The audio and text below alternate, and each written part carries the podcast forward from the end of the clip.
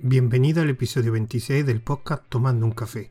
Mi nombre es José Jiménez y hoy hablaré sobre las diferencias entre un programador y un formador. En este audio voy a retomar también otra materia relacionada con la formación. Ya he hecho otros audios sobre formación informática, formadores o aprender a programar. Y en este caso quería ser más específico y centrarme, digamos, en las diferencias que pueda haber entre un programador y un formador, en este caso, pues de cursos de programación, aunque yo considero que se puede extrapolar a cualquier otra materia de informática, sea base de datos, redes, etc. Con esto, eh, pensando esto, he hecho una lista de cinco diferencias que hay entre un programador y un, y un formador. Pero antes también he hecho una semejanza, que es lo, como voy a comenzar.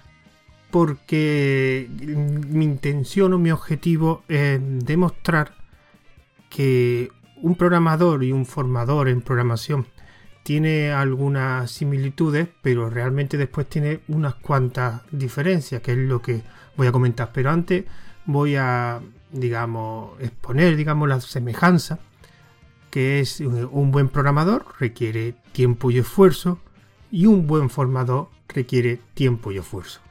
Son dos actividades que son, digamos, diferentes, aunque realmente un formador de programación requiere habilidades y conocimientos suficientes para la materia que va a impartir, unos conocimientos de, programación y una habilidad de programador, pero también hay unas cuantas diferencias, que es las que voy a exponer en esta lista de 5 puntos. Empezamos con la lista con el primer punto que un programador desarrolla código, un formador explica cómo desarrollar código. Esto que es obvio, me he encontrado muchas veces que los formadores que contratan para cursos de programación generalmente son programadores, se dedican eh, profesionalmente a la programación. Pero claro, cuando dan el curso, digamos, hay que cambiar el chip. ¿Por qué? Porque realmente a ti no te están contratando para desarrollar un código. A ti te están contratando para explicar a una serie de personas cómo programar. Muchas veces me encuentro que los programadores, mm, básicamente, cuando dan un curso, siguen actuando como programador. Mucho código, se ve mucho que escribe mucho código, pero realmente también necesita explicarlo bien. Y eso es algo que veo que en los cursos de programación que, he visto, aunque hay algunos que, por suerte no, no se cumple eso, igual que trabaja mucho el código, hace buenos programas para mostrarlo en, ese, en esa formación, Después las explicaciones realmente no, no la trabajan mucho y se ve explicaciones con muchos dejes, con muchas pausas, como que está improvisando. Con lo cual, aunque esto parezca obvio, hay que recordar que realmente el formador lo que tiene que explicar más que desarrollar código. El segundo punto, que es bastante relacionado con el primero, es un programador desarrolla código para otro y un formador debe conseguir que otros desarrollen código. ¿Qué significa esto? Evidentemente un programador vive del código de desarrollo para otras personas, ya sea en una empresa o de, una forma, digamos, freelance. Realmente desarrolla código para sus clientes.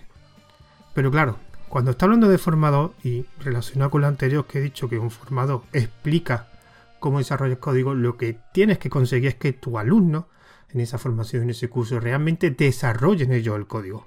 Que no se dediquen a ver cómo tú, digamos, estás desarrollando un código y ellos lo copian. No, tú tienes que conseguir que ellos desarrollen el código, tú después estás, tú después estás para, digamos, pues para las dudas, para ayudarles, pero realmente tú no estás ahí para escribir muchas líneas de código. Eso se tiene que encargar los alumnos de escribirlas. Tú evidentemente le puedes dar pistas, le puedes dar consejos, le, los puedes guiar, pero no eres tú el que tienes, tú eres, tú tienes que explicar no tienes que estar desarrollando código. Esto veo yo muchos cursos en que se ven vídeos donde lo que se ve en la pantalla del programador viendo cómo escribe código. En algunos casos ese tipo de vídeos son útiles, pero aprender a programar viendo cómo programa otro mm, no tiene sentido, por mucho que lo explique.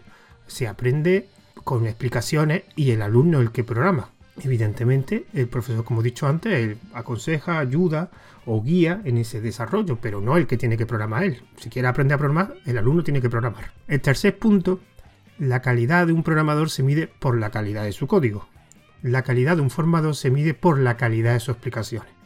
Estás haciendo una formación, con lo cual tú puedes hacer el código más eficiente, mejor hecho o más limpio que hagas en un curso. Si después no eres capaz de explicar lo que hace, no te sirve para nada. Un programador bueno es aquel que desarrolla un buen código, que después lo utilizan sus clientes. Pero un buen formador es el que, digamos, hace un buen código, pero sobre todo lo explica bien. Entonces es posible que a lo mejor en una buena formación de, programación, un formador bueno haga un código que a lo mejor no tenga una calidad increíble, pero que después lo sepa explicar muy bien a sus a su alumnos. Entonces los alumnos entiendan por qué ese código se ha hecho así. Con lo cual, la base de un formador es, digamos, como pues, hemos dicho antes, trabajarse las explicaciones.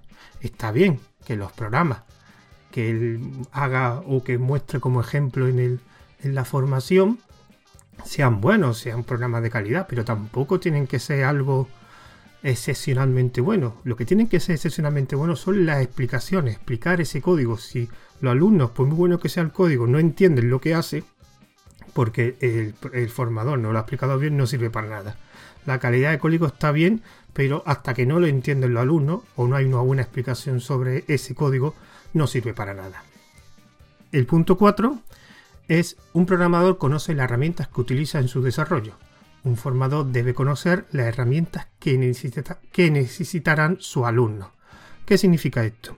Esto me lo he encontrado en varias ocasiones, que un formador generalmente, perdón, un programador eh, utiliza una serie de herramientas para los desarrollos, que está muy bien, él ha considerado que eso, con eso puede generar o desarrollar código eficiente o buen código, pues me parece perfecto. Pero claro, estamos hablando de que un formador lo que tiene que explicar, o mejor dicho, mm, hacer, como hemos puesto en los puntos anteriores, que sus eh, alumnos desarrollen. Entonces, el caso que me he encontrado varias veces, por ejemplo, si un programador no hace testing, porque considera que no, que no es algo que una pérdida de tiempo o por otros motivos no hace testing, un formador mm, debe enseñarle a sus alumnos lo que es el testing o lo que es depurar. ¿Por qué? Porque un formador realmente tiene que darle una visión global de la, de la programación, tanto la programación enfocada al lenguaje como todas estas herramientas que sirven también de forma adicional al desarrollo de aplicaciones, testing o los depuradores, por ejemplo. ¿Qué pasa? Que porque un programador no lo utilice, no se lo puede explicar a los alumnos. Esto es algo que me lo he encontrado en varios cursos, que al final las herramientas que utiliza, que enseña en una formación un, programador son las que utiliza, y eso es un error. Mm, yo, por ejemplo, en algunos cursos he tenido que aprender herramientas que no utilizaba, pero consideraban que eran útiles para los alumnos que le estaba impartiendo ese curso, con lo cual he tenido que preparármela y explicársela. Por eso, ya después el alumno que decida en un futuro la utiliza o no, pero por lo menos el alumno las conocerá y ya en un futuro ya decidirá si la utiliza o no. Y es una cosa que un formador, cuando tiene el rol de formador, tiene que tenerlo claro. Tiene posiblemente que aprender cosas por la utilidad que pueda hacer para su alumno, aunque él no la utilice por el motivo que sea. Me lo he encontrado en muchas ocasiones cuando no se cambia el rol de formador y sigue siendo un programador que da curso. Con lo cual esta es otra gran diferencia que, que considero. Y el último punto, el quinto, sería el objetivo de un programador es que su desarrollo solucione un problema. El éxito de un formador es que su alumno aprenda. Aquí vemos que los objetivos son diferentes, porque las ocupaciones son diferentes. Evidentemente, el objetivo de un programador, porque yo considero que los programadores lo que hacen es desarrollar código para solucionar problemas que se encuentran. Pero claro, un formador en este caso, su objetivo claro es que aprendan los alumnos. Con lo cual, si tiene objetivos diferentes, porque las ocupaciones son diferentes. Y este audio y esta lista, ¿por qué se me ha ocurrido? Porque me he encontrado en muchas situaciones, para, digamos, primero para reivindicar la ocupación de formador. formador de programación no tiene que ser una persona que programe o que viva de la programación. Simplemente una persona que se dedica a enseñar cosas.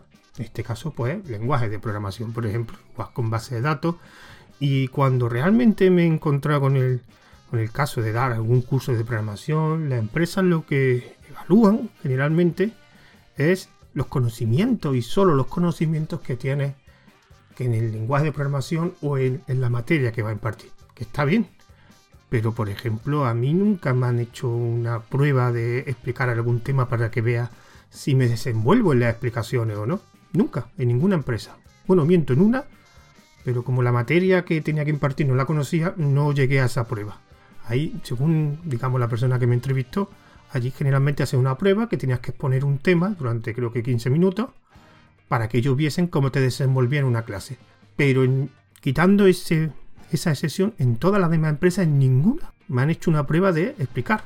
Por ejemplo, esto mm, me recuerda a cuando las posiciones de profesorado, cuando te va a presentar unas posiciones de, de profesor, sea de instituto o sea de colegio, una de las pruebas que tienes que pasar es una exposición de un tema.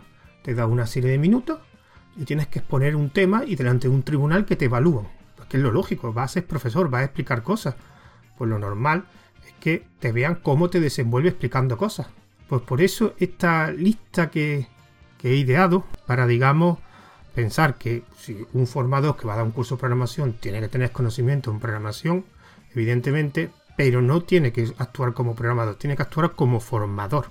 Con esto voy este pequeño audio que me ha salido bastante corto, la verdad, creía que iba a salir más largo.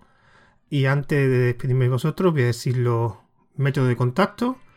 Tengo un correo electrónico para este podcast que es tomandouncafé.nese.eu, una cuenta de Twitter, arroba tomando-un-café, también un grupo privado de Telegram de, de un día una aplicación. Y este mm, audio estará disponible primero en su canal de Telegram, que es arroba tomando un café. En el mensaje anclado de ese canal de Telegram podéis ver también la dirección del grupo privado de la aplicación por si interesa entrar, aunque hablo también del podcast y pongo noticias del podcast, o también hablo de un canal de Telegram que tengo que se llama Undina Aplicación. También está disponible los servicios de Ivo, de WhatsApp y en el blog de ruteando.com pondré una entrada con las notas, unas pequeñas notas y un enlace para descargarse el audio tanto en MP3 como en OGG. Espero que haya resultado interesante esta pequeña reflexión sobre la formación y, la programación. Y nos vemos en el siguiente, bueno, lo escuchamos mejor en el siguiente audio.